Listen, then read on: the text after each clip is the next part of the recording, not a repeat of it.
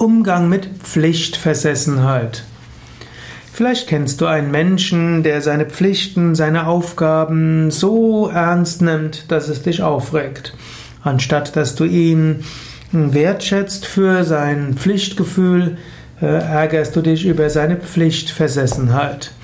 Er ist äh, starre, er ist regelorientiert, er weicht auch nicht im geringsten davon ab. Du kannst dich darüber ärgern.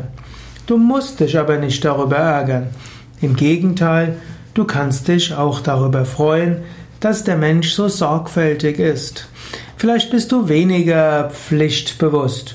Und das ist auch okay.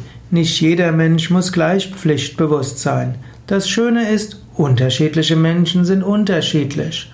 Und manchmal ist auch der gleiche Mensch in unterschiedlichen Umständen unterschiedlich. Wenn du also jemanden siehst, der seine Pflicht sehr ernst nimmt, dann gib ihm dafür Anerkennung, respektiere es und letztlich freue dich, vielleicht gibt es dir etwas mehr Freiräume.